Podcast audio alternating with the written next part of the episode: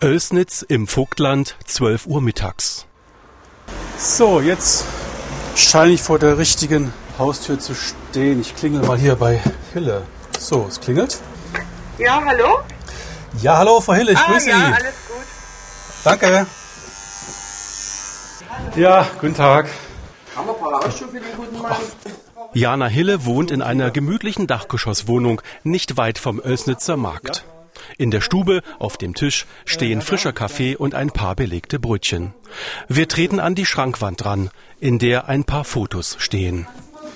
Das ist der, das ist der Mike eben hier, hier, hier. Das ist seine Lebenspartnerin, also die Bianca, die Mutter von die Kinder, von die drei. Ne? Ja. Und das ist Ihr Sohn Mike, der voriges Jahr. Der ist am 29.05. ist der Mike verstorben. Da bin ich dann von da, ich bin gerade von der Spätschicht gekommen, da hat meine Schwiegertochter mich angerufen und bitterlich geweint. Und dann bin ich natürlich gleich hin. Da war der Notarzt alles schon da. Äh, ich bin ja total schockiert gewesen. Er war tot in der Küche gelegen, Bei sich zu Hause? bei sich zu Hause. Das Hat halt drei Kinder, ne? Das ist halt der Philipp, der bei mir wohnt. Dann hat er noch eine kleine Tochter, die ist acht Jahre alt. Und noch eine kleine Tochter, die ist erst zwei. Und ich habe halt gesagt, dann, also ich habe gesagt, er soll sich nicht impfen lassen. Er hat ja auch Corona vorneweg gehabt, ne? Und da sollte ja eine, eine Spanne dazwischen sein. Ja, und da hat er schon seit Tagen über äh, Schmerzen in der Brust schon immer ein bisschen geklagt und so, dem ging es auch gar nicht gut, ne? Und ich habe dann immer gesagt, das ist durch die Impfung, das ist durch die Impfung, geh zum Arzt, geh bitte zum Arzt. Und wie die Männer halt sind, die sagen, ach, das wird schon wieder Mutti, das wird schon wieder Mutti. Und dann lag er halt tot in der Küche.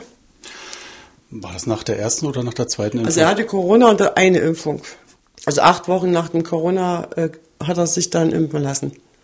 das ist, fällt Ihnen wahrscheinlich auch nicht leicht, jetzt mit mir als Fremden darüber zu reden. Na, das ist wegen, hat man Hals, ne, der Kloß im Hals, ist ja logisch, ne? Wie war der Zeitraum zwischen der Impfung und dem, äh, wo er dann leblos in der Küche gefunden wurde? Das war nach der Impfung fünf Tage. Das am 24.05. Äh, hat er sich impfen lassen und am 29.05. ist er verstorben. Und äh, wie alt war Ihr Sohn Mike? Mein Mike war 38 und hatte noch nie irgendwas mit dem Herzen. Er war kerngesund. Großer, kräftiger Bursche, immer, immer gesund, bis auf Kleinigkeiten, was halt jeder mal hat. ne, Aber der hat nie was mit dem Herz gehabt oder irgendetwas. Das ist ja laut äh, Arztbericht von meiner, von der Hausärztin bestätigt worden, dass er halt kein, nichts, nie irgendwas hatte. Keine Vorerkrankung? Keine Vorerkrankung dergleichen oder irgendetwas. Ich finde das, ich finde das äh, müsste doch mal aufgeklärt werden oder ich, ich kann das nicht so ungesühnt lassen für meinen Jungen.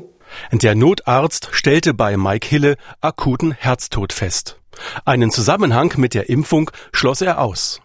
Jana Hille sieht das anders. Sie ist überzeugt, dass die Corona-Impfung die Todesursache ist. Eigentlich wollten Mike Hille und seine Lebensgefährtin gemeinsam mit den drei Kindern in eine Vierraumwohnung ziehen.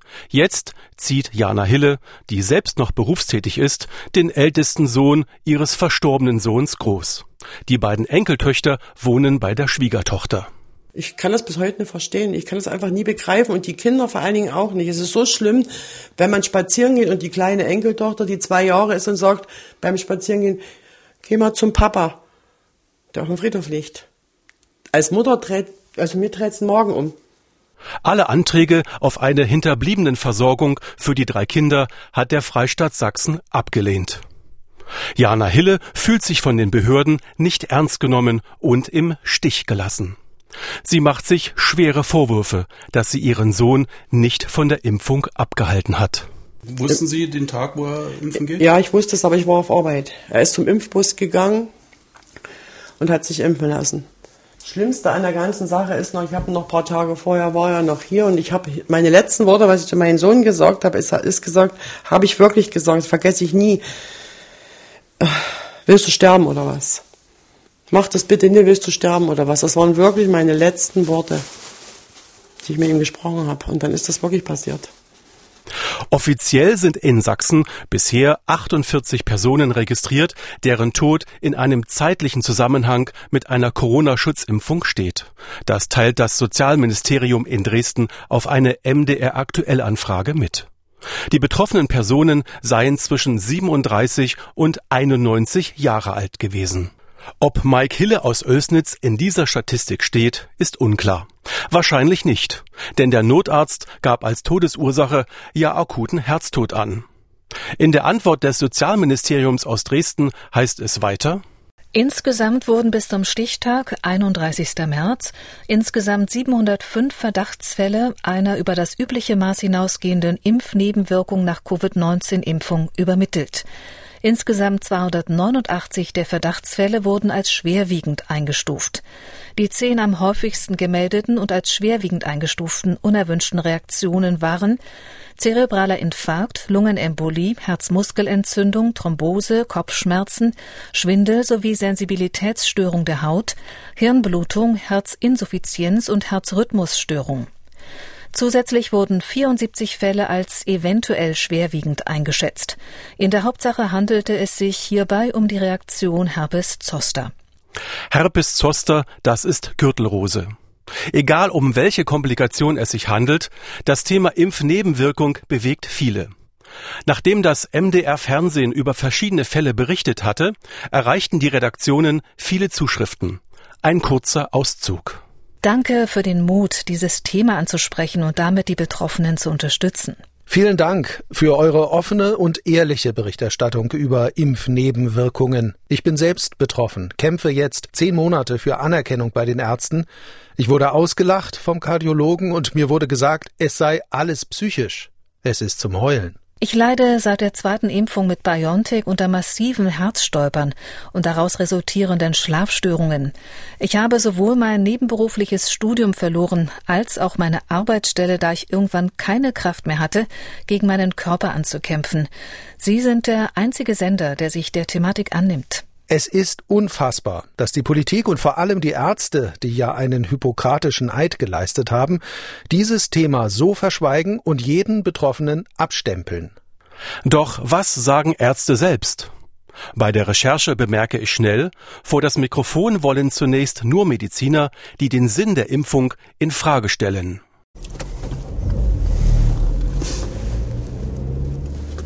Jetzt bin ich hier in Dresden im Stadtteil Bühlau und suche die Grundstraße. Dort möchte ich mich mit einem Arzt treffen, Professor Hildebrand. Und jetzt müsste ich auch gleich hier da sein. Rechts von mir unten im Tal ist die Elbe, sehr beschaulich.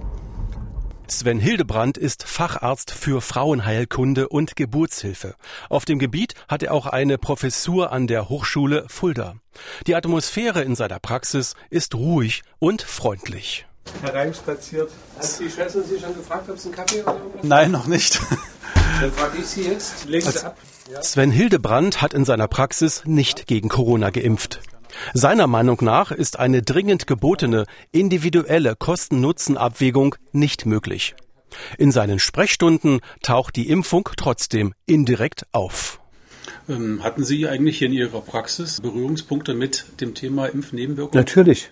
Und zwar äh, auf ganz verschiedene Weise. Ich, ich fange gestern an, eine alte Dame wird zu mir überwiesen von der Hausärztin äh, mit dem Auftrag, ich solle einen gynäkologischen Krebs suchen. Der Grund war, sie hatte vor einigen Wochen eine schwere Thrombose mit einer Lungenembolie. Und es könnte ja sein, dass ein gynäkologischer Krebs Ursache für diese Situation ist. Ich frage Sie, ist sie geimpft gegen SARS-CoV-2, geimpft. Sie sagt ja. Dann habe ich das aufgemalt. Wann sind die Impfungen gewesen? Auf einen Zeitstrahl. Und da war die, äh, diese Lungenembolie eine Woche nach der zweiten Impfung.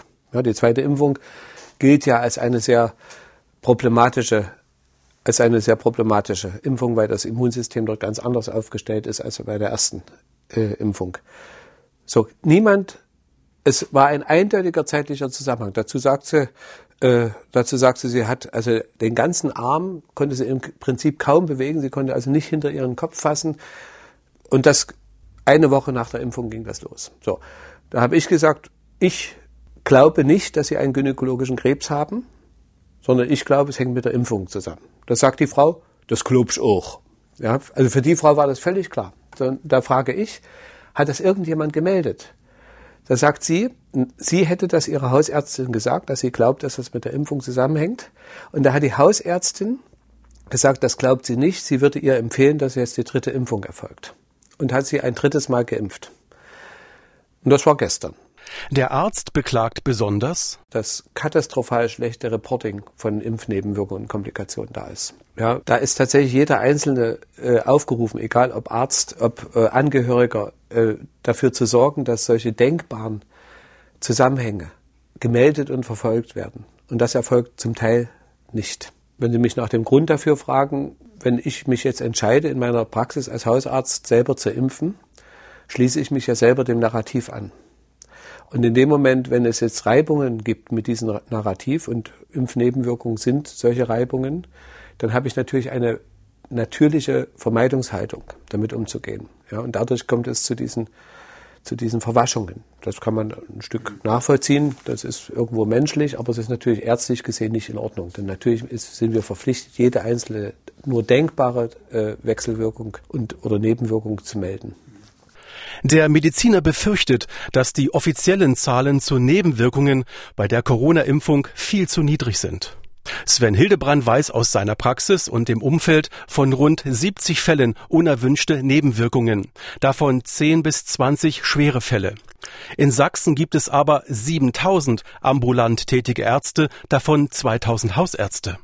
Professor Hildebrand und ich sind fast am Ende unseres Gespräches. Finden Sie, dass die Ärzteschaft das, was Sie wahrnehmen beim Thema Impfung und auch Impfnebenwirkungen gespalten ist in Sachsen? Definitiv, ohne, ohne jeden Zweifel. Eine Meinung. Wird sie geteilt? Wird ihr widersprochen? Um das rauszufinden, habe ich Mitte April um ein Interview mit dem Präsidenten der Sächsischen Landesärztekammer, Dr. Erik Bodendieck, gebeten. Das Büro wollte die Fragen vorab. Hier eine Auswahl. Werden Impfnebenwirkungen im Zusammenhang mit der Corona-Schutzimpfung in der Ärzteschaft diskutiert bzw. thematisiert? Die Ärzteschaft in Sachsen ist offenbar tief gespalten, wenn es um die Corona-Schutzimpfung geht. Wie gehen Sie als Präsident mit impfkritischen Meinungen um? Gibt es von der Landesärztekammer konkrete Überlegungen, wie die Spaltung der sächsischen Ärzteschaft überwunden werden kann? Warum gibt es in Sachsen keine Anlaufstelle für Betroffene von Nebenwirkungen der Corona-Schutzimpfung? Das Gespräch hat bis heute nicht stattgefunden. Auch schriftlich gab es keine Auskunft. Ganz anders der Vorsitzende des Sächsischen Hausärzteverbandes, Dr. Torben Ostendorf. Es dauert nur einen Tag. Dann ist in seiner Antwort unter anderem zu lesen Schwere Impfnebenwirkungen sind sehr selten. Dennoch ist jeder einzelne Fall natürlich tragisch, gerade wenn die Ursache lange nicht erkannt wird. Innerhalb der sächsischen Hausärzteschaft wird das Thema offen diskutiert. Unter den Kolleginnen und Kollegen werden natürlich auch Erkenntnisse und Erfahrungen mit möglichen Impfnebenwirkungen regelmäßig erörtert. Wir halten diesen differenzierten Austausch auf Grundlage der evidenzbasierten Medizin für sinnvoll und notwendig. So tragisch jeder einzelne Fall auch ist, muss klar gesagt werden, dass schwere Impfnebenwirkungen die absolute Ausnahme sind. Der allergrößte Teil der Patientinnen und Patienten vertrage die Impfungen sehr gut. Dass es in sehr seltenen Fällen zu Impfnebenwirkungen und Impfschäden kommen könne, sei bereits seit langem bekannt. Dies wurde in der Öffentlichkeit breit diskutiert, gerade zu Beginn der Impfkampagne. Hier sei besonders an die Diskussion rund um die Impfungen mit AstraZeneca, aber auch mit Moderna erinnert. Die Ständige Impfkommission hat seinerzeit ja auch die Empfehlungen nach aktuellem Stand der Wissenschaft wiederholt angepasst. Die Risiko-Nutzen-Abwägung spricht, trotz der tragischen Einzelfälle, klar für die Impfung gegen das Coronavirus. Diese Meinung wird auch vom überragend großen Teil der sächsischen Ärzteschaft vertreten. Selbstverständlich gibt es auch unter den Ärztinnen und Ärzten, ähnlich wie in der Bevölkerung, impfkritische Meinungen, diese sind jedoch die Ausnahme. Erster Ansprechpartner für Betroffene von Impfnebenwirkungen sollte die Hausärztin oder der Hausarzt sein. Ich stehe jetzt hier vor einer Arztpraxis in Leipzig-Gohlis und möchte zu einer Allgemeinärztin, mit der ich verabredet bin. Es ist die Praxis von Ines Mörbitz. Guten Tag zu Frau Mörbitz. Aber Sie keuchen ganz schön, schön, ne? Die Allgemeinmedizinerin engagiert sich für die Initiative Ärzte für alle Bürger.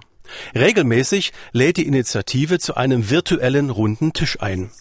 Es geht um den sachlichen Austausch zu den Themen Impfen und Impfpflicht. Online diskutieren Mediziner und Politiker. Moderiert wird der runde Tisch von der Kirche. Sie haben ja selber auch vorher geimpft, hier in Ihrer Praxis, wenn ich das richtig äh, wahrgenommen habe. Und dann gab es irgendwann mal, haben Sie sich, gab es irgendwie, haben Sie das neu bewertet irgendwie? Ähm, ich habe dann auch nach den Impfungen die ersten Impfnebenwirkungen, kann man immer nur den Verdacht äußern, dass es, äh, dass es vielleicht doch mit der Impfung zusammenhängt. Und so kam immer mehr Druck und Druck und Druck. Und ich finde, in der Medizin ähm, darf es keinen Druck für irgendeine Therapie oder Diagnostik geben. Die Menschen müssen selber, müssen aufgeklärt werden und dann müssen sie selbst entscheiden. Und in dem Moment, wo ich so einen Druck aufbaue, kann der Patient aber nicht mehr für sich selbst entscheiden. Und deswegen habe ich dann irgendwann gesagt, ich kann das mit meinem Gewissen nicht mehr vereinbaren, weil wenn ich einen Patienten aufkläre und er dann sozusagen am Ende sich mit Unterschrift für diese entsprechende Therapie, Diagnostik oder sowas entscheidet, muss es eine freie Entscheidung sein. Und in dem Moment, wo der zum Beispiel der Arbeitgeber meint, äh, du musst dich impfen lassen, sonst darfst du hier nicht mehr tätig sein oder sonst darfst du bestimmte Bereiche nicht mehr ausführen, ist das keine freie Entscheidung mehr. Und dafür stehe ich nicht zur Verfügung. Und daraufhin habe ich das erstmal abgebrochen.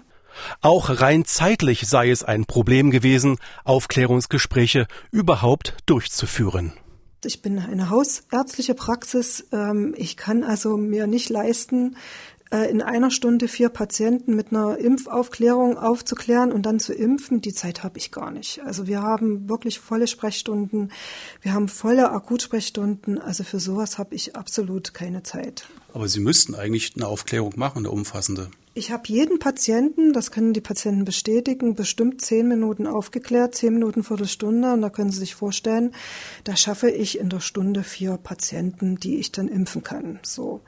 Und äh, das war einfach nicht mehr machbar, weil dazwischen kamen Akutpatienten und äh, man sitzt dann zwischen zwei Stühlen und ich denke, äh, also bei mir hat immer der Akutpatient, der mit einer akuten Problematik kommt, auch Vorrang. Ich, also ich weiß nicht, wie das die anderen Ärzte gemacht haben, aber wenn ich ausführlich aufkläre, dann muss ich zehn Minuten bestimmt darüber reden. Ich weiß nicht, wie das die anderen machen. Also mir ist das ein bisschen ein Rätsel. Ines Mörbitz wünscht sich in der Ärzteschaft mehr Offenheit beim Thema Impfnebenwirkungen. Momentan, so empfindet es die Medizinerin, gibt es keine breite und sachliche Diskussion. Der runde Tisch sei ein kleiner, aber mühseliger Anfang. Ich bin jetzt hier im Auto in Torgau, da bin ich gerade angekommen. Und äh, ich äh, wollte hier ursprünglich eine äh, junge Frau treffen, die hatte wohl offenbar schwere Probleme mit Impfnebenwirkungen nach der zweiten äh, Corona-Schutzimpfung. Und ähm, jetzt hat diese junge Frau aber abgesagt. Und, und nun treffe ich eine andere Frau, die mir darüber berichten möchte, über ihre mh, Erfahrung mit Impfnebenwirkungen. Und diese Frau wohnt auch hier in Torgau. Also ein Zufall. Und ähm, die treffe ich jetzt zum Gespräch. Und äh, wie ich vorher rausgehört habe aus dem Vorgespräch, ist sie wohl schon seit einigen Monaten arbeitsunfähig. Wir treffen uns im Strandbad von Torgau. Es ist später Nachmittag. Ihren Namen möchte die junge Frau nicht nennen. Wir laufen zum Strand. Ich würde sagen, wir setzen uns irgendwo auf die Bank. Das würde mir eher besser passen, muss ich sagen. Wegen, äh, wegen Luft holen und wegen Laufen, oder? Ja, genau, weil es halt ähm, das Problem ist, dass ich, wenn ich laufe oder stehe halt, ne, dann kriege ich sofort Atemnot, also kurzatmig und halt der Puls steigt. Blutdruck spinnt halt von hoch nach ganz unten. Ja, Wollen wir weiter links gehen hier? ja, ja. ja man müsste viel, viel mehr hier draus machen. Ne? Das ist eigentlich ein schönes Gelände. Das ist eigentlich ganz idyllisch. Ja, wir können uns ja hier irgendwo in den Schatten setzen, wenn ja, Sie möchten. Können wir gerne machen. Ja. Geht's hier? Dann geht's. Haben wir hier einen Blick, Blick auf den See. Ja, schön. Hier sitze ich oft abends, weil ich ja wohne ja gleich hier in der Nähe. Ja. Und das ist dann so ein bisschen abends meine Runde, wenn ich dann mal so Gedanken verhangen bin und so alleine ein bisschen über die ganze Situation nachdenke, dann komme ich gerne hierher, gucke so ein bisschen auf den See. Auch mit meiner Familie machen wir das öfters. Einfach, ja, bisschen mal den ganzen, was so in der Vergangenheit passiert ist, so ein bisschen reflektieren und halt auch drüber nachzudenken und abzuschalten und ja, Ausführlich und sachlich berichtet die zweifache Mutter von ihren Erlebnissen. Das folgende Interview ist gekürzt, aber es gibt die meisten wesentlichen Aussagen wieder. Wie hat denn alles begonnen bei Ihnen? Bei mir hat es begonnen äh, Ende Dezember nach der zweiten BioNTech-Impfung. Ja. Es fing gleich direkt in der Nacht an. Man ist ja darauf eingestellt, dass man ein paar Impfnebenwirkungen bekommt, die man so kennt, wie Impfarm, also Schmerzen im Arm oder Kopfschmerzen, so und solche Sachen halt. Ne? Bei mir fing das direkt mit starken Kopfschmerzen an. Ich bin nachts davon aufgewacht und hatte so starke Schmerzen, dass ich erstmal eine Kopfschmerztablette nehmen musste, die aber gar nicht gewirkt hat. Und jetzt habe ich schon gemerkt, dass das irgendwie anders ist. Na, der Kopfschmerz ist nicht wie ein üblicher Kopfschmerz, sondern der war sehr stark an der Stirn und auf dem Kopf quasi obendrauf. Und das hat so zwei, drei Tage angehalten bin ich dann zum Hausarzt und der hat mich direkt eingewiesen ins Krankenhaus mit Verdacht auf Hirnthrombose. Ja, weil die Schmerzen so stark waren, dass ich konnte den Kopf kaum heben. Ne? Ich konnte nicht richtig drehen, gucken. Also es war wirklich stark. Ja. Und dann war ich im Krankenhaus für zwei Tage. Dort wurde Kopf-MRT gemacht, alle notwendigen Untersuchungen, auch Blutuntersuchungen. War zum Glück alles unauffällig, also der Verdacht hat sich nicht bestätigt und wurde dann wieder entlassen. Die Schmerzen haben noch zwei, drei Tage angehalten und waren dann plötzlich weg. Dann war ja erstmal alles gut. Genau, dann war erstmal alles gut. Und dann zwei Tage später, also ungefähr nach einer Woche nach der Impfung, ja, dann ging es richtig los. Dann bekam ich Kurzatmigkeit, Herzrasen, Schwindel, Sehstörung. Also ja, so, so, wie sagt man das, so Gehirnnebel. Ich habe das Gefühl gehabt, ich war benommen, ich konnte nicht richtig gucken, ich konnte nicht richtig denken, ich habe nichts, ne, so, so, alles wie vernebelt im Gehirn. Ja, das war eigentlich so das Hauptproblem. Dann bin ich von einem Arzt zum anderen eigentlich gelaufen, weil ich mir das nicht erklären konnte. Ich war beim Augenarzt. Aber leider haben sie mich am Anfang nicht wirklich ernst genommen, muss ich ehrlich sagen. Was ich denn da möchte, so sinngemäß es ist doch alles in Ordnung. Mit den Augen war auch alles in Ordnung. Es war nichts Auffälliges. Aber ich habe permanent einen Schleier vor den Augen gesehen und hatte das Gefühl, es wird immer schlimmer. Ich werde blind. Ja, das hat mir besonders Angst gemacht. Also da habe ich richtig Angst bekommen. Und dann bin ich nochmal zum Augenarzt. Und dann äh, wurde ich schon so ein bisschen abgetan. Naja, psychisch. Ne? Das kam mir dann gleich. Aber ich habe dann darauf bestanden, dass äh, eine weitere Untersuchung gemacht wird, nämlich dass der Hintergrund gespiegelt wird, dass die Netzhaut sich angeschaut wird, weil ich wirklich Angst hatte, dass ich blind werde. Es war wirklich so, dass ich richtigen weißen Schleier von Augen hatte, Nebel. Also es war ganz eigenartig, ich kann das gar nicht richtig beschreiben, aber es war wirklich beängstigend. Und dann habe ich auch eine äh, Augenuntersuchung noch bekommen, die man natürlich wieder selber zahlen musste. Na, das ist keine Kassenleistung gewesen.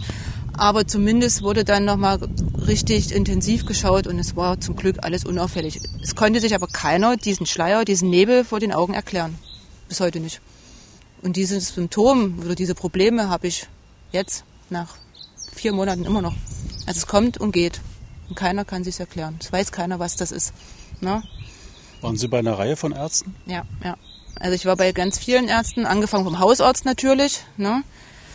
Anfänglich äh, wurde das nicht mit der Impfung in Zusammenhang gebracht, obwohl das, äh, sage ich mal, zeitlich sehr kurz war alles. Ähm, dann wurde ich überwiesen zum Neurologen. Beim Kardiologen war ich öfters, also mehrfach. Es wurde EKG geschrieben, es wurde Langzeit-EKG gemacht, es wurde Langzeit-Blutdruckmessung gemacht. Ich war zum Herz-Ultraschall, zum Belastungs-EKG. Organisch ist immer alles in Ordnung. Also es wurde nichts gefunden, zum Glück. Aber die Symptome sind ja da, die Probleme sind da. Ne? Äh, von all den Ärzten, die Sie besucht haben, hat einer mal zu Ihnen gesagt, ähm, das könnte sein, dass das einen Zusammenhang gibt mit der, mit, äh, mit der Impfung, dass es eine Nebenwirkung ist und dass äh, der Arzt das gemeldet hat als Verdachtsfall ans Paul-Ehrlich-Institut oder so? Gab es das? nein, gab's nicht. Nein. Gab's definitiv nicht. Also ich habe mehrfach äh, die verschiedenen Ärzte gefragt, ob es eine Impfnebenwirkung sein kann, ob es damit im Zusammenhang stehen könnte. Ein einziger Kardiologe hat zu mir gesagt, er kann es nicht ausschließen. Na, aber kann es natürlich nicht irgendwie auch bestätigen oder in Zusammenhang bringen. Und da hm, keine Chance, nein. Also Sie wissen jetzt auch gar nicht, ob Ihr Fall überhaupt äh, weitergemeldet worden ist als Verdachtsfall. Ich habe den selber weitergemeldet. Ja, also ich habe das tatsächlich selber gemacht, weil keiner das von den Ärzten, wie gesagt, äh, in Zusammenhang mit der Impfung gebracht hat und das auch nicht demzufolge nicht gemeldet hat. Nein, hm, habe ich selber gemacht. Online kann man das machen auf der Seite vom äh, Paul-Ehrlich-Institut. Und da habe ich jede einzelne Impfnebenwirkung aufgelistet und einzeln angegeben. Hat auch recht lange gedauert. Ich glaube, auch das ist das Problem, dass die Ärzte gar nicht die Zeit haben, sich damit zu beschäftigen und das zu melden. Weil ich habe da bestimmt eine Stunde dafür gebraucht. Ist wirklich so. Ich habe das abgeschickt online. Man bekommt dann auch eine Registrierungsnummer und habe bis heute nie wieder was davon gehört. Ja, also keine Information, keine Rückantwort oder eine Frage oder eine E-Mail oder irgendwas. Nein, gar nichts. Wie geht's Ihnen denn heute? Sind Sie eigentlich wieder jetzt arbeiten? Nein, ich bin bis heute nicht arbeiten. Ich bin seit Ende Januar krankgeschrieben, ja. Und muss man jetzt schauen, wie es weitergeht. Ich weiß es wirklich nicht. Also das Hauptproblem momentan ist nach wie vor tatsächlich der Schwindel, dieses Benommenheitsgefühl. Die Augenproblematik ist nach wie vor da. Na, da habe ich jetzt eine Überweisung für die Augenklinik, äh, Uni-Augenklinik in Dresden bekommen. Na, man kann ja damit gar nicht seinen Alltag irgendwo bestreiten, weil das echt einschränkend ist. Ja. Und es ist auch so, dass nach wie vor die Probleme eben bei mir sind, was jetzt der hohe Puls und das Herzrasen, das macht mir auch schon sehr zu schaffen. Ja. Sie haben sich äh, impfen lassen zum zweiten Mal im Dezember. Mhm. Ähm, Gab es da jetzt einen konkreten Anlass dafür oder war das jetzt, weil Sie... Nein. Allerdings war der gesellschaftliche Druck einfach auch zu groß, muss ich sagen. Ne? So in allen Bereichen irgendwo. Und ja, ich habe dann nachgegeben oder habe dann gesagt, gut, ich mach's. Und ja, irgendwie ist es schiefgegangen. Ja. Hm. So habe ich es mir nicht vorgestellt, muss ich ganz ehrlich sagen. Ich bin in verschiedenen auch Selbsthilfegruppen online, sprich auf Facebook und auch Telegram, wo sich tatsächlich die ganzen Leute gesammelt haben, um sich auszutauschen, um Empfehlungen weiterzugeben, was dem einen ihm geholfen hat oder wo man schauen kann, wo man Ärzte findet, die einem weiterhelfen, solche Sachen. Das ist unwahrscheinlich wichtig, weil der Austausch äh, ist dahingehend wichtig, weil man ja sonst nirgendwo sag ich mal, Informationen bekommt. Man weiß ja nicht, wo wende ich mich hin, wenn der eigene Arzt jetzt selber nicht weiter weiß. Und das ist ja das Problem.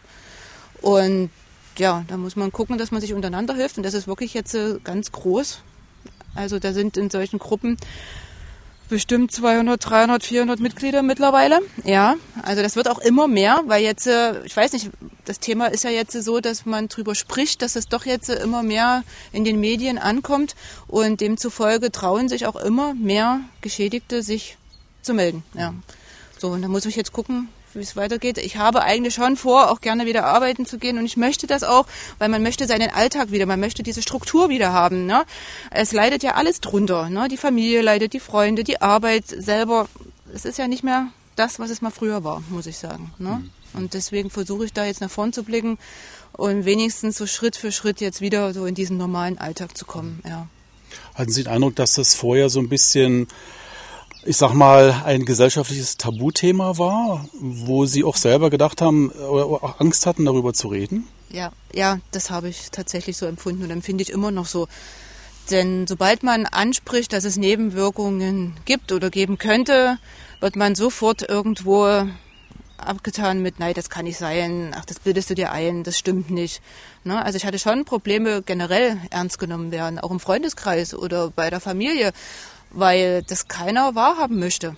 Richtig, das möchte keiner wahrhaben. Ne? Das ist so nach dem Motto, ähm, es kann nicht sein, was nicht sein darf, so sinngemäß. Und tatsächlich sind mir viele so auch gegenübergetreten. Ja, ja.